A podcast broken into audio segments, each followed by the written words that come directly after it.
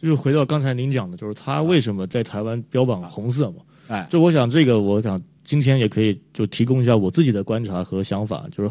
有些人吧，我只能说有些人他像您讲的根本就不真正了解他，然后呢又妄妄下的这评断啊。有一种说法就是说他为什么早年是一个自由主义者，然后好像到了现在呢？他因为支持共产党，这个支持一国两制，支持两岸统一，是不是发生了什么转变呢？是不是跟他以前不一样了呢？就就这种问题呢，很耸动啊，这是我我承认，但是我在我看来是非常非常荒唐、非常可笑的，那说明他根本就不了解不了解不了解李敖。我自己的答案就是说，没有错，他百分之百是个自由主义者，但是他要知道，就是说他的自由主义是完全建立在这个民族主义之上的啊。就民族主义远远是摆在他的第一位啊，这是毫无疑问的。他自己跟我说过很多次，对外也说，就是他从小他生在满洲国，从小这个看着日本人在中国整整看了大概十年吧，到他十岁的时候日本人才离开，他这童年这记忆是非常非常强烈的，所以他一辈子没有错，他是这个在台湾他反抗威权，但是他永远是。他的核心思想是为了中国的富强，就中国怎么样摆脱这个过去被这个外外国列强，包括日本人的这个欺负，然后走向强大，知道所以当他最后他必须面临选择的时候呢，他仍然是把这个呃民族主义他放在第一位啊，所以他必须这个在台湾呢，他坚定的反对台独，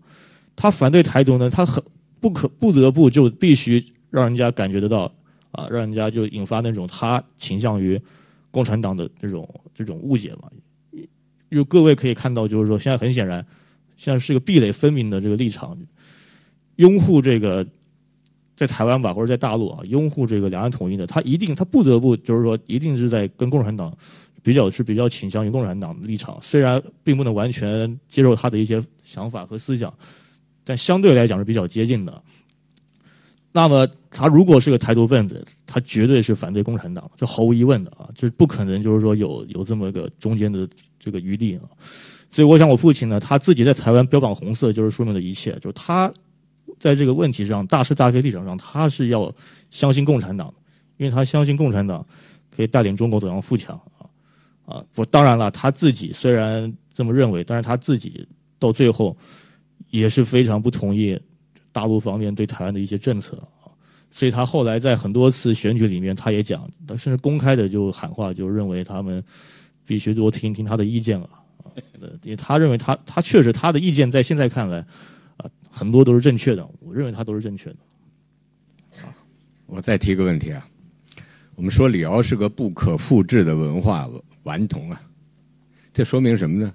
说明他有非常鲜明的文化性格，比如说。我行我素，特立独行，敢爱敢恨，敢做敢当。他也有情有义啊，快意恩仇，才华横溢，机智风趣。所有这些啊，都让他成为一个特别有人格魅力的人，一个令人欣赏和受尊敬的人，一个使人难以忘怀的人。我记得他说过。这样一段话，这是大意，原话记不清了。他说啊，读了我的文章的人都知道我的文章好，听过我说话的人都知道我说话比文章更好，见过我的人会知道和我做朋友比听我说话还好。我和李敖先生是有亲身接触的，我觉得在和他在一起的时候，的确是非常快乐，哪怕就是跟他吵架。也不会影响我们之间的和谐关系。我跟李敖吵过多次架，但是关系一直很好。你作为他的儿子，你怎么评价他的性格？我我听过他和您吵架，他那个，因为他他跟您当讲电话嘛，就是那个您跟他打电话，我。几次吧，回家他那人生气是他他就是生气，他不会就是说他生气了，他心里闷着不讲。有一次我印象很深刻，好像就为了那个当时的书的事情啊，就一零年的事情。有一次我回家听见他在大声的讲电话，后来后来听他骂了一句他妈的，然后啪电话挂了。后来我问这谁啊？他说李欣啊。所以所以我是我是听过你他跟您吵架的啊啊。你，你讲讲你心目中你怎么理解他这个他的这种性格特点？哎，是是，我我想他确实是一个呃，他从来不掩饰他自己的性格，他就是高兴就很高兴啊，生气他也生气，就是他就是他的性格他很可爱的一面吧。当然，我我自己认为他是一个很真诚的一个人。虽然很多人他对有些人他对他并不是很完全的了解啊。我认为我父亲他从从他年轻到他到他最后的这段时光，他是个非常真诚、很可爱的一个人，而且他完全是呃始终如一的啊，就是他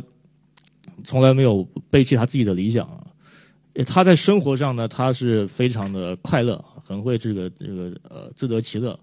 特别是他最后这段岁月，就是我经常陪着他，看看他这个，就是每天陪着他吧，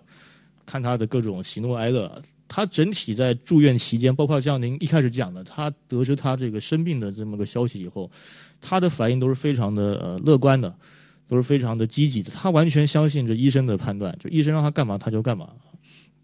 包括他在医院呢，经常就是一般一般人啊在。经历那样的病痛，然后知道那样子潜在的后果，然后甚至又急救回来以后呢，很多人在那长时间的住院啊，他已经没有没有什么斗志了啊。就我说，也很可能很多人是这样的，但是他每天都很开很开心啊，他会去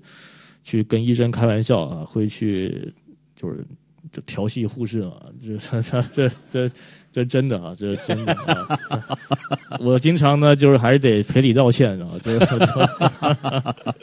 就是。就他那个后来医院的护士就逃过一劫，因为后来我们请了那个私人护士嘛，就是因为私人护士他照顾是比较非常非常细致的，因为因为医院的护士他毕竟他得一他得顾好多个病房啊，就是他可能一小时就来来来个两分钟，啊护士的私人护士他就就是二十四小时陪在旁边的，就是两班两一天两班这样子轮换。然后我经常就是得这个看他看他闯各种祸吧，然后我就给他收拾，知道我幸好都不是很很太大的祸，因为他没法这个他没法站立嘛，知道吧？他没法这个就是他还是需要照顾的啊，否则他可能会闯更大的祸哈。这包括他最后就是他经常就是在医院里啊，他呃我印象很深刻，就是他。人家一很多病患就关心自己的病情啊，说会不会这个怎么样，那个怎么样啊？他有一次呢，就是把我叫过去啊，就是他他说他有话跟我讲，叫我过去啊。啊，我我非常紧张，因为我我以为那是什么问题啊？他哪里不舒服？他让我把把这耳朵靠过去他嘴边，他跟我说啊，就是说他因为因为他当时这个这个他躺在床上嘛，不能下床，所以他就是他得接那个尿管。就是他上小小便呢，就自己就是直接在床上呃床上坐了，然后就有一个管子到那个袋子里啊，所以他的他的这个下半身就是拿个棉被遮遮住而已，他没有裤子穿。他就跟我说的，这怎么办啊？现在现在全医院的护士呢都知道他那里很小啊，他他他跟我他跟我讲啊，然后我我我也不知道该怎么跟他说，你知道吧？我我就说我说呃不，其实不止。全医院啊，就全全世界的全台湾的护士都知道都知道了，呃，他就很高兴啊。所以我现在为就就是为为什么我就是他走了以后，我并我并没有就是说很这个很哀伤的，或者是很这个呃难过，因为我回想起他那段时间，最后这几个月有无数个这样这样类似这样的细节，我就觉得很快乐。这将来我会写把它写出来，只是目前呢这个。这个就讲讲几个就可以了。看来啊，你还从你父亲那里继承了很多。在我看来呢，他这个性格中啊，有几条特别令人钦佩的东西。首先是胆子太大，无所畏惧啊，不怕坐牢，不怕杀头。你要知道，他被禁了九十六本书，其实每禁一本书都有坐牢风险。虽然李敖后来两次坐牢加在一起坐了六年多的牢，都不是因为禁书，但是呢，根据台湾的那个刊乱戒严条例啊，它里面有个第七条是讲为匪宣传的，处七年以上有期徒刑，这是有法律规定的。其实他每一本书呢被禁的时候，国民党都可以把他抓起来坐牢，他是担着这个风险的，所以呢。他自己在这方面是有足够的思想准备的，所以他一开始前妻的女朋友也是因为他对人家说我可能要坐牢，结果女朋友跟他散掉。哎，我记得我有一次到你们家里去啊，他跟我谈话的时候，他开开了那个音响放音乐，声音还蛮大的。李敖自己耳朵已经不是太好。我跟他说话本来就费劲，他那还放着音乐，我就让他把音响关了。他说不能关，咱们俩谈话，我怕有人录音。他实施他是有这种提防的，所以你看他的腰里面别着三件东西，他还特地照了一张照片给我看。其实我在他家里，他撩开他的衣服给我看过这三件东西，有一个是相机，还有一个是可以一只手打开的瑞士军刀，他拔出来给我看。这是可以防身的，还有一个是可以放电一万伏的高压电枪啊！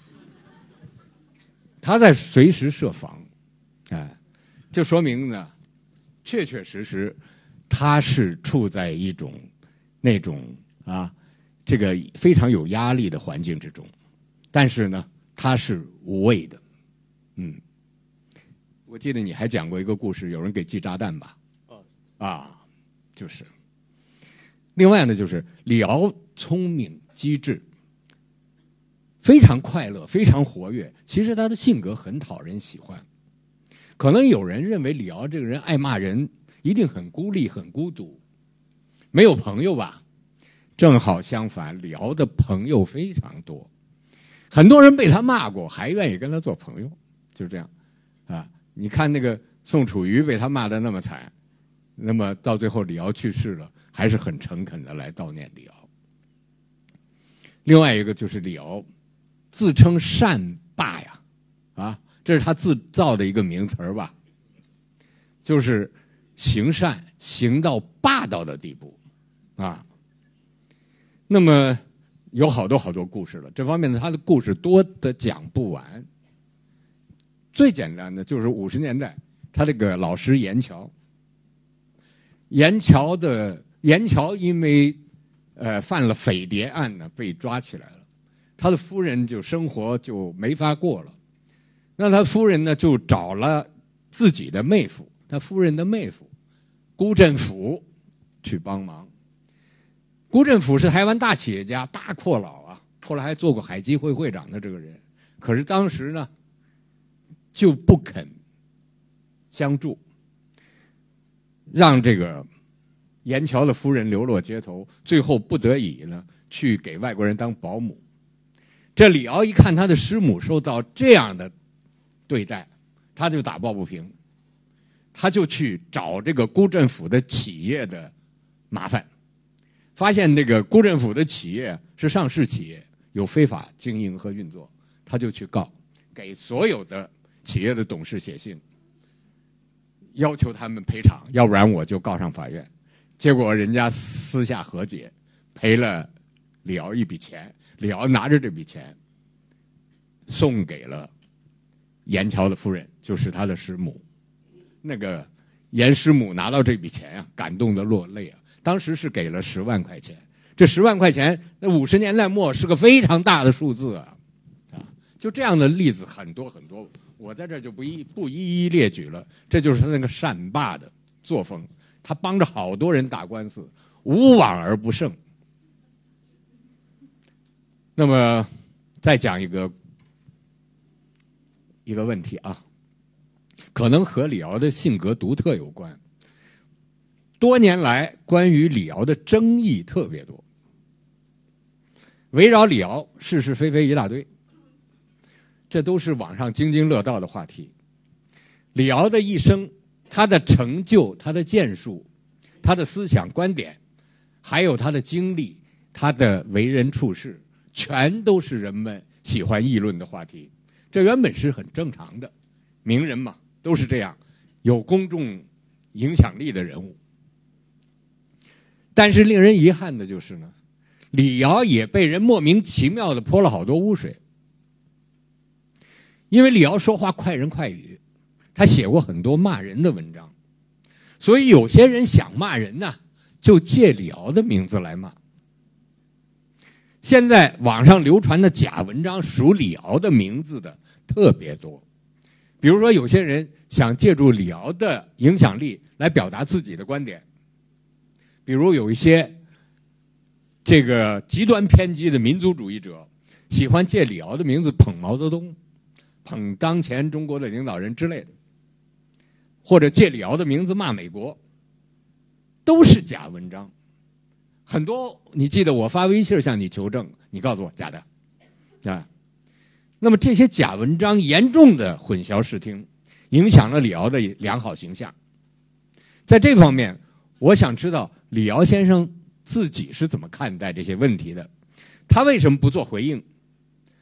我们今天应该怎么区分哪个文章是真，哪个文章是假？你可以不可以联系一些实例来来说明？呃，这个这个问题确实我接触的比较多，然后特别是从一零年到现在，自从这个就是特别是微信开始流行以后呢，我确实经常收到各种各样的这样这样的问题啊，就是到底是真是假啊？到最后我几乎不用看就直接回假的假的啊，全因为全都是确实全都是假的。他这个文章呢，确实集中在主要是这个吹捧吧，他他。我父亲，我认为他是崇拜毛泽东的没有错啊，但是确实他是没有没有到那种那那么夸张的乱捧的程度，他肯定没有啊。他过去捧毛啊，因为过去中国的国内的极左派他们是确实是这个跟这个在意识形态上跟这个所谓的右派吧，然后他们会有一些很激烈的交锋，所以就是拿我拿我父亲当这个这个挡箭牌吧，我我是我是这么理解的，然后包括说对这个。像您刚刚讲的极端民族主义者，他们在那个对钓鱼岛啊，对这个靖国神社，对这个甚至包括什么南海问题，这些这些这些文章全都是假的啊，就没有没有一没有一篇就是真的啊。包括什么我为什么崇拜什么什么日本人那些，所以我现在发现呢，他这个这我也能理解哈，我也相信就是说这个他肯定是有有些部门呢，他也是。他也是睁一只眼闭一只眼。就如果这些部门他们能拿像您刚讲能拿出审审稿就审核我父亲稿子的那种精神去对待的话，那就那就不会有这些文章在那流传。那很可惜，他们就是肯定是选择性的对待嘛，因为这些文章对他们并没有太大的这个伤害，而且反倒还有一些正面作用。我父亲自己他知道这些现象，但是他就是一笑了之，因为他他太了解这个出版业了，他太了解就是。这个这舆论了，就是你一旦这种文章一旦已经流传开来，你去去澄清也没有用啊。所以他只做过大概呃那么几次澄清吧，就是说他这些文章不是他的，就他微博写出来的。但是很显然，他太清楚了，就是这东西看了以后，比如十个人看过假的文章啊，比如说可能有有九个人相信是他写的，然后他如果再去做澄清的话，最多最多就九个人里面就两个人。就我知道啊，那不是他的，但还是有七个人相信那是他的，你知道，所以他就就是说干脆算了，就也不澄清了，你知道，啊，然后至于最后怎么样去鉴别呢？那我我个人感觉啊，就反正他只要他这些文章没有出处，就来自于哪本书的话，那全是假的，因为他 他几乎所有的这种文章呢，不管是散文也好，他一定是有这个一本书出版的。对对对，你这是个很好的鉴别方法。对，哎。要有出处，对，要不然就是微博，但微博只有一百四十字啊。对对对对对，嗯，嗯，其实呢还有很多流言蜚语。关于李敖的杀伤力最大的流言蜚语啊，是说他侵占老朋友肖梦能的财产。这个事儿呢，在网上也爆炒，很多人呢就是拿这一条来攻击和诋毁李敖。依据是什么呢？依据就是肖梦能，就是当年和李敖一起，六十年代和李敖一起啊，办文兴书店的那个肖梦能啊，晚年逃亡到大陆以后啊，他对大陆的记者讲了他的自述，自述里面呢，他评论李敖，说了一些话，后来这个记者呢，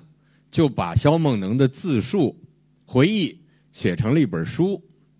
在大陆流传很广。那么很多人都是根据这本书里面肖梦能所讲述的，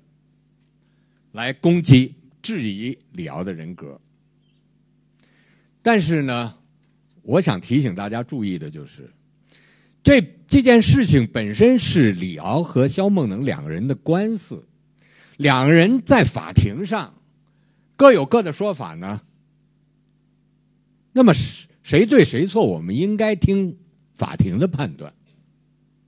那么法庭应该是最了解情况的，但是台北法院确实在一九八零年判李敖入狱，坐牢了六个月。但这是一个错判，之所以错判呢，是因为政治原因，是因为当时法院受到国民党高层的政治干预。有人呢要借机打压李敖，李敖刚刚申请到一个牌照，要发行《千秋评论》丛书。国民党呢当时觉得那个时候党外运动风起云涌啊，李敖再来一个《千秋评论》丛书，给这个党外运动、民民主运动再呼风唤雨，国民党害怕，所以借这个机会呢判他坐牢，是这么回事其实，在这中间，真正起了一个不好作用的是胡因梦。胡因梦呢，跟李敖婚姻只有两个多月的时间，这个事情就发生在这两个多月里边。当时胡因梦还是个当红的演员，如果他继续跟李敖保持婚姻关系的话，那么可能就不能再继续演戏。他当时受到了。国民党新闻局的打压和警告。当时国民党新闻局是谁啊？局长是宋楚瑜啊。新闻局给他施加压力，让他在法庭上给李敖做伪证。胡因梦真的做了。他的伪证一出，因为他是李敖的妻子，他的伪证一出，那么法院的判决马上就判。让李敖坐了监狱，那么这对李敖来说是个冤案呢，所以他不服。六个月出来以后，从出狱的第一天，他就要打这场官司，要把这个肖梦能告到监狱里去，因为肖梦能是诬告他。肖梦能为此呢，坐过两次监狱，都是李敖告，加在一起啊，肖梦能坐了五个月零二十天的监狱。还差十天，李敖还不干，说我还要告你第三次，让你补齐这十天。你要是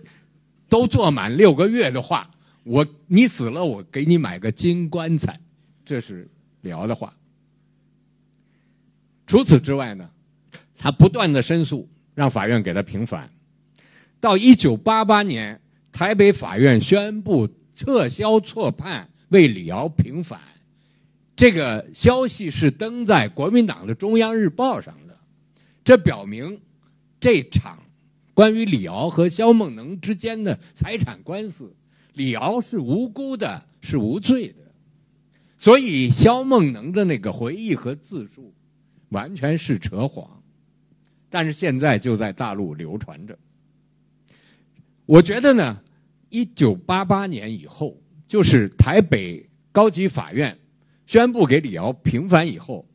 大家就不该在这件事上对李敖有什么微词了。但是前几年呢，台湾大学教授李敖老师辈的人物许卓云出了一本回忆录，在他的回忆录里又重新提这件事儿。这个书是在中国大陆出的，还是说李敖侵吞肖梦能的财产？对不起老朋友，对不起肖梦能，这个事儿被李敖发现了。李敖在台北起诉了许卓云，法院判许卓云败诉，需要赔偿李敖两百万台币，并且公开道歉。说来就这么巧，那个法院判决的第二天，我到了你们家，那张报纸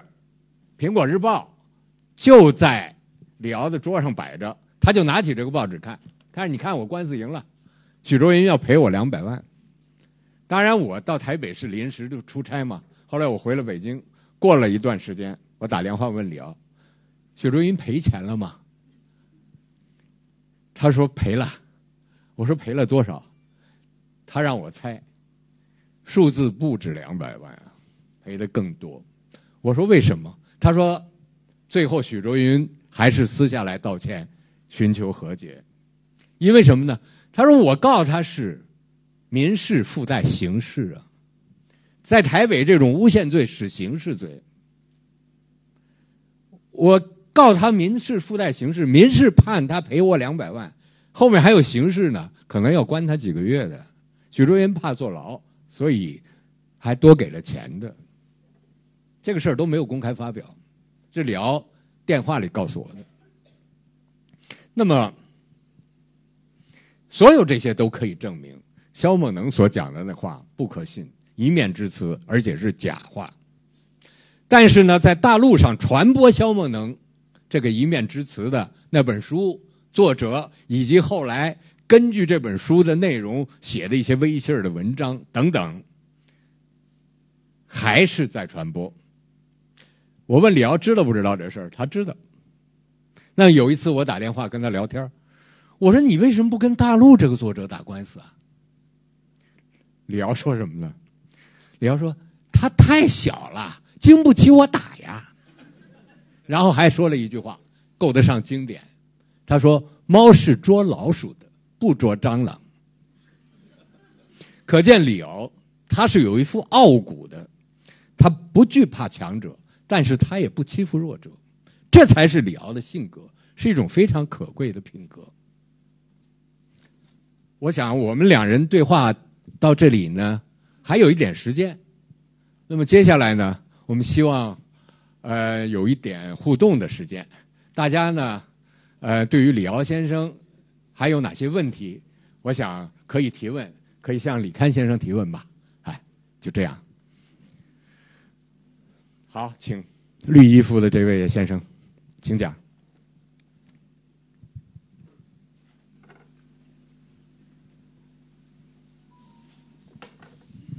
呃，首先呃，表达一下我对李敖呃先生的一个一个缅怀吧，因为。呃，确实是，他是影响了我成长非常重要的一位人物。我在大学的时候呢，是八九九零年代，呃，大陆还没有宣传李敖的时候，我们学校有个叫港台阅览室，那个书里面，他在港台的阅览室里面，我就读了李敖的《千秋评论》和李敖全集，非常喜欢他，所以他后来一直影响我。我是七十年代后的人，所以刚才李欣老师说，呃，八十岁到五十岁受李敖影响。其实我讲我们这个年代，我四十多岁，十六岁，也是非常受他影响非常深的。而且我很赞同李欣老师所说的，他是思想家，对我们的启蒙影响更大。这点我非常认同你的你的观点。其实我想问这样一个问题哈，因为我看了李敖很多书，呃，他也是个非常著名的历史学家。那么在他的很多书和文章里面，他对宗教信仰这个问题哈，我始终觉得他是采用一种批判的或者是否认的。呃，或者是就像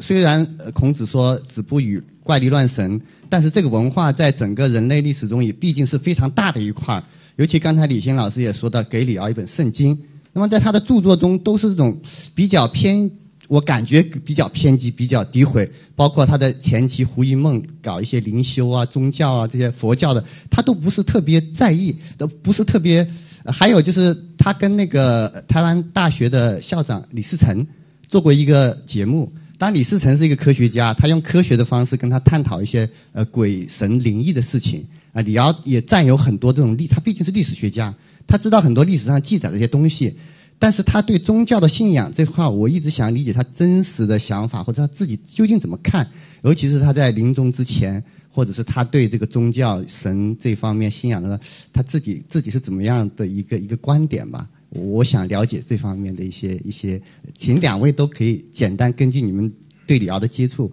呃，来讲一下他对这方面的一些一些看法和观点啊，谢谢。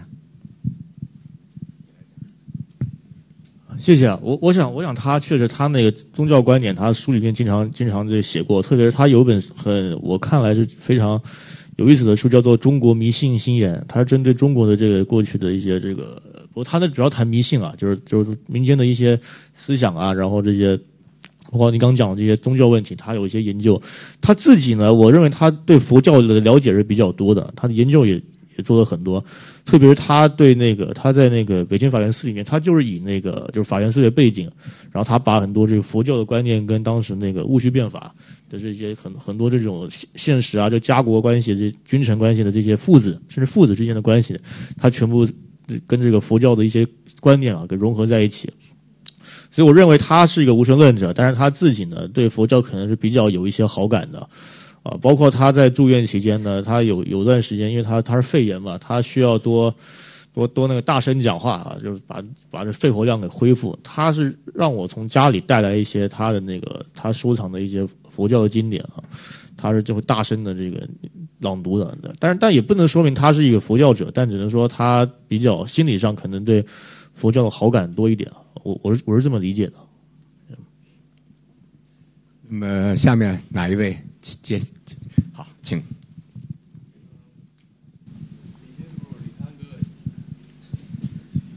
李欣叔叔、李康哥哥您好，然后我是我是您妹妹的朋友，我跟李晨姐姐是微信好友，然后我之前我之前托她跟您写过一封信，转交给您，然后呢也是想问关于李敖先生的一些问题，然后您没有回我。呃，现在我把这个问题再表述一下，就是说，据我们所知，李敖先生他不光是研究中国的呃外交啊，中国的近代史啊，他还研究中国的古物，古嗯古物收藏，嗯像那个草书千字文的那个周越的那个跋，据我所知，他是先得到那个跋之后，然后再进行的研究。所以我的问题是，嗯，李敖先生是如何？呃，把各种文化、各种的那个知识汇集到自己身上，就是如如何多方面的获得自己所需要那一部分知识，然后从而进行有效的学术运作，然后使它成为成果。谢谢你，那个我我先说一下，那微信，请坐，请坐。那个微信我肯定不是故意不回，而是而是有段我跟我妹妹呢，就说实在话呢，有时候这个你知道吧，就毕竟这个有时候吵架，吵架呢。她把我拉黑了，你知道吧？所以，然后，然后，所以，所以她可能您给她发的时候呢，她可能把我拉黑了，所以她也不会发给我。然后呢，她心情好把我恢复了以后呢，她要她要忘了，你知道？所以我我还确实没收到这个信。但是，但您刚讲的话，呃，是没错。他他那个周月墨迹研究确实是他他得到了，他他很意外的拿到这个东西以后呢，他做了一些研究，就跟他这个跟他很多的那个史料收集是一样的，就是他。我只我只能说，他可能对这总体来讲，他对这个艺术史啊，对这个包括近代史，他是有个很通很全面的了解。但是他这个会随着他，比如说得到这么一件东西以后，他会专门做一些深入的研究。所以，比如说他写这个周月墨迹研究，包括他现在之后，他本来也想写一些他另外的收藏品的专门专门专门写本书啊，他想他想这个想做个介绍。啊，比如说他之前节目上说说过，他要写那个范仲淹的那个那个那个有关于他的一本书，所以我想他就是说会随着他呃接触到的，比如说很具体的一样东西呢，他为他写写一个呃一本专著吧。我我觉得法源寺也是一例啊，也是也是一样的。哪一位继续提问？好，请。呃，李康先生、李信先生，你们好。然后我我的问题是，可否请两位以左右的角度归纳总结一下李敖先生的政治立场？对，呃，在他对于国民党、民进党以及共产党的爱恨情仇上，我们可以感受到他是个左派。但是他到底有多左？左到什么程度？可以可否请两位以自身的理解的角度出发，和我们分享一下？比如从政治上，他到底是支持大政府还是小政府？在经济上，他是支持国有经济还是个体经济？在文化上呢？您说了他是一个民族主义者，那呃，他应该是保守主义，他他这个方面应该算是右派。那么他对于像呃平权、呃种族主义，比如说像女权主义这些文化上的问题，他是什么样的一个看法？谢谢。这个我觉得好像不能够绝对的用左和右，呃，来给李敖呃划线。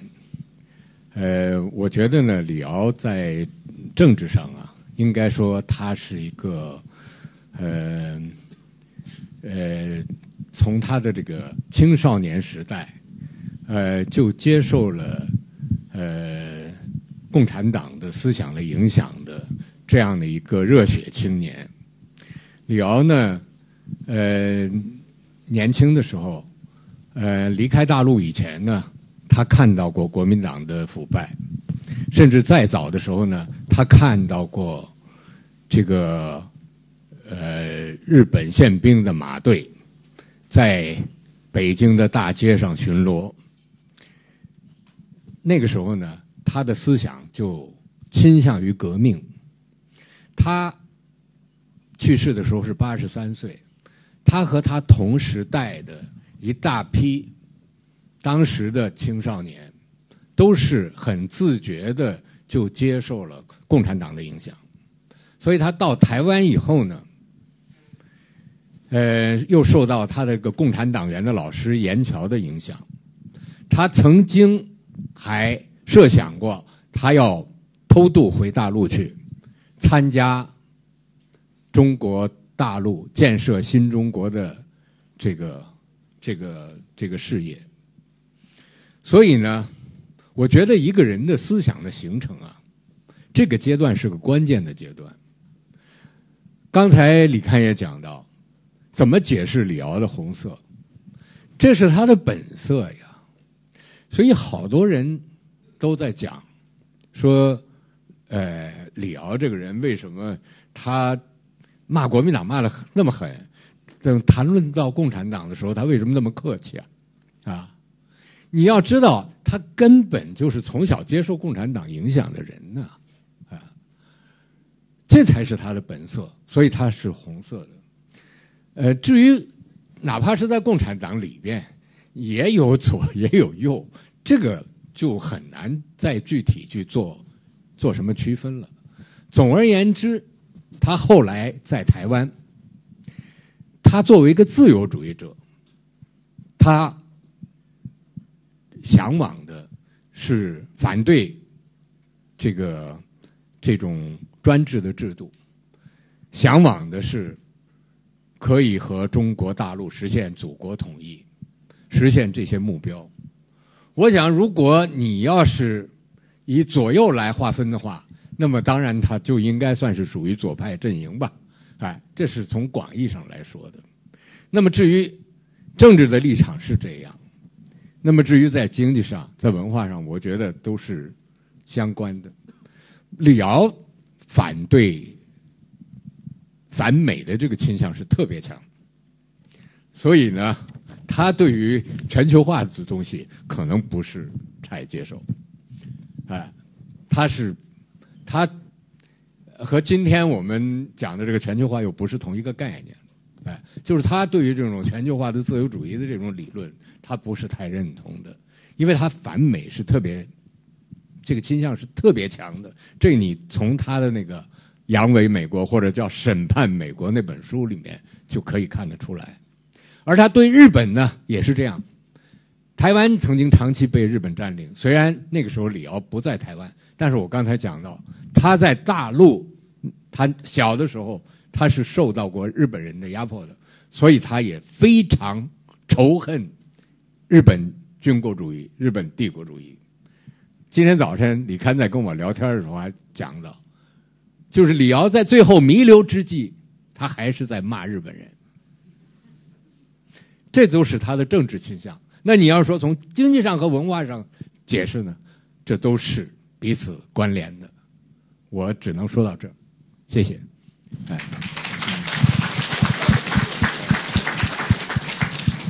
呃，下面哪一位？好，请。